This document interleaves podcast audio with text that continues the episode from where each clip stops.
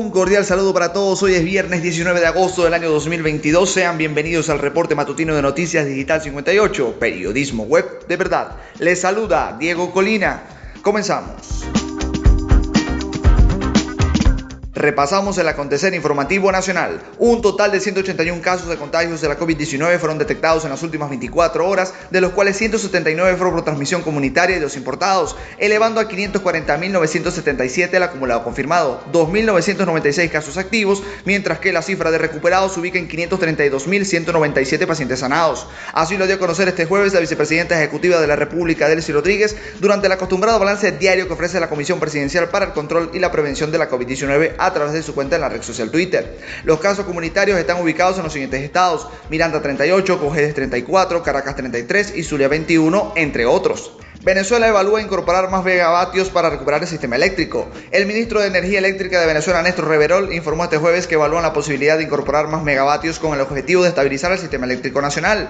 Junto a nuestro equipo de trabajo evaluamos el plan integral de recuperación de líneas de transmisión y de protecciones del sistema eléctrico nacional, la incorporación de más megavatios para la estabilización del sistema y el plan de mantenimiento de subestaciones eléctricas, escribió el ministro en su cuenta de Twitter. Reverol no detalló cuántos megavatios serían añadidos al sistema ni para cuándo se plantea que se haga al efectivo.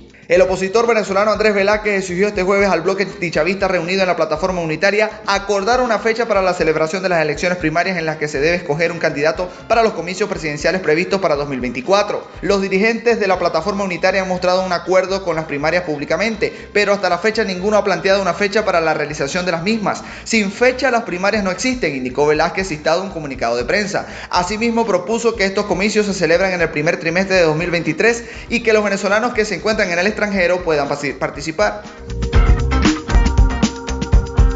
Con esta información hacemos un breve repaso por el acontecer regional. El gobernador del Zulia, Manuel Rosales Guerrero, encabeza el equipo multidisciplinario que atiende a más de 400 familias del municipio de La Cañada de Urdaneta, producto del paso de dos trombas marinas que tocaron tierra con vientos de gran magnitud. Tenemos más de 400 familias afectadas, 300 viviendas resultaron destruidas producto de este fenómeno natural, donde hay viviendas destruidas, casas sin techo, otras con daños menores, tres canchas deportivas, una escuela destruida, el mercado municipal también destruido en la parroquia Chiquinquirá del sector en La Ensenada y Palma Marejo. Estamos trabajando en un censo para proceder con una estrategia bien clara y definida, los tres niveles de gobierno para dar respuesta contundente e inmediata en cuanto a lo que tiene que ser la atención de la gente y la solución a los daños materiales, expresó el líder del Zulia. Destacó que se encuentra en comunicación con representantes del gobierno nacional y equipos de Corpoelet se encuentran desplegados tratando de solucionar el problema. En materia social, los equipos de apoyo y atención de la gobernación del Zulia realizan la entrega de alimentos, activaron dos clínicas móviles con personal médico y entrega de medicamentos. Alcaldía entrega certificados a 100 beneficiados del programa Maracaibo Resuelve tu Techo. En el acto realizado en la fretería Gramoca se suman 100 beneficiados por un total de 176 familias y dos instituciones atendidas por el programa. En compañía del sector privado, este 17 de agosto, en las instalaciones de la fretería Gramoca, el alcalde de Maracaibo, Rafael Ramírez Colina, entregó los primeros 100 certificados a las personas que solicitaron la donación de láminas de zinc para sus viviendas a través del programa Maracaibo Resuelve tu Techo. Con estos 100 beneficiados se totalizan 176 familias y dos instituciones atendidas por el programa a cargo del Instituto Municipal de la Vivienda IBIMA y la Dirección de la Administración de la Alcaldía de Maracaibo con el objetivo de, de solucionar los problemas en las viviendas de los maracaiberos. En este momento hacemos un recorrido por el mundo. Incautan más de 700 kilos de cocaína en latas de atún en Colombia. Las autoridades colombianas incautaron en una vivienda del departamento de Narillo fronterizo con Ecuador 744 kilos de cocaína ocultos en latas de atún, informó este jueves la Fiscalía. La operación fue realizada en una vivienda de Ipiales por agentes de la Dirección Especializada contra el Narcotráfico y el Cuerpo Técnico de Investigación CTI de la Fiscalía y no se informó de personas detenidas. En el lugar los investigadores hallaron 100 cajas de cartón que contenían latas. Al ser inspeccionadas se descubrió que los narcotraficantes cambiaron el atún por 144 kilogramos de cocaína, detalló la Fiscalía en un comunicado.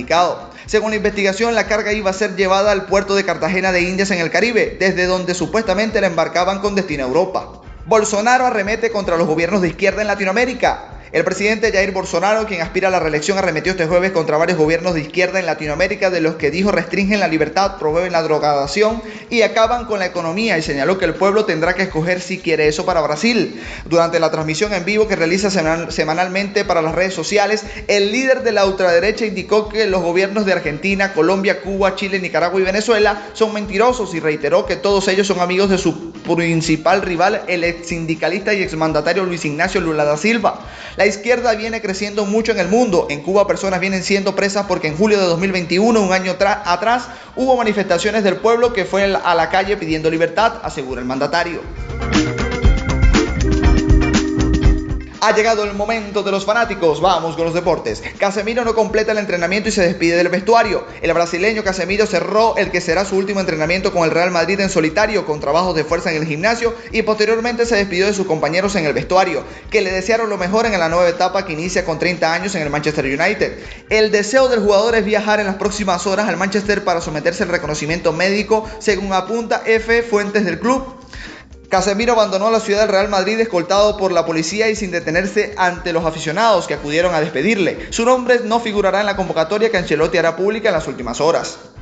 Brillante remontada, triunfo en casa para el equipo púrpura zuliano. Con una remontada mágica en los últimos dos cuartos, Brillantes del Zulia obtiene una victoria importante frente a Cuadros del Lara en un encuentro donde la visita sacó ventaja en los primeros dos cuartos. Sin embargo, el conjunto zuliano sacó la casta y remontó luego del medio tiempo una diferencia de 9 puntos para llevarse el encuentro 84 por 75 en el gimnasio Pedro Elías Belicora Ponte de la ciudad de Maracaibo y de esta manera mantenerse en el segundo lugar de la división oeste de la Conferencia Occidental de la Superliga Profesional de Baloncesto.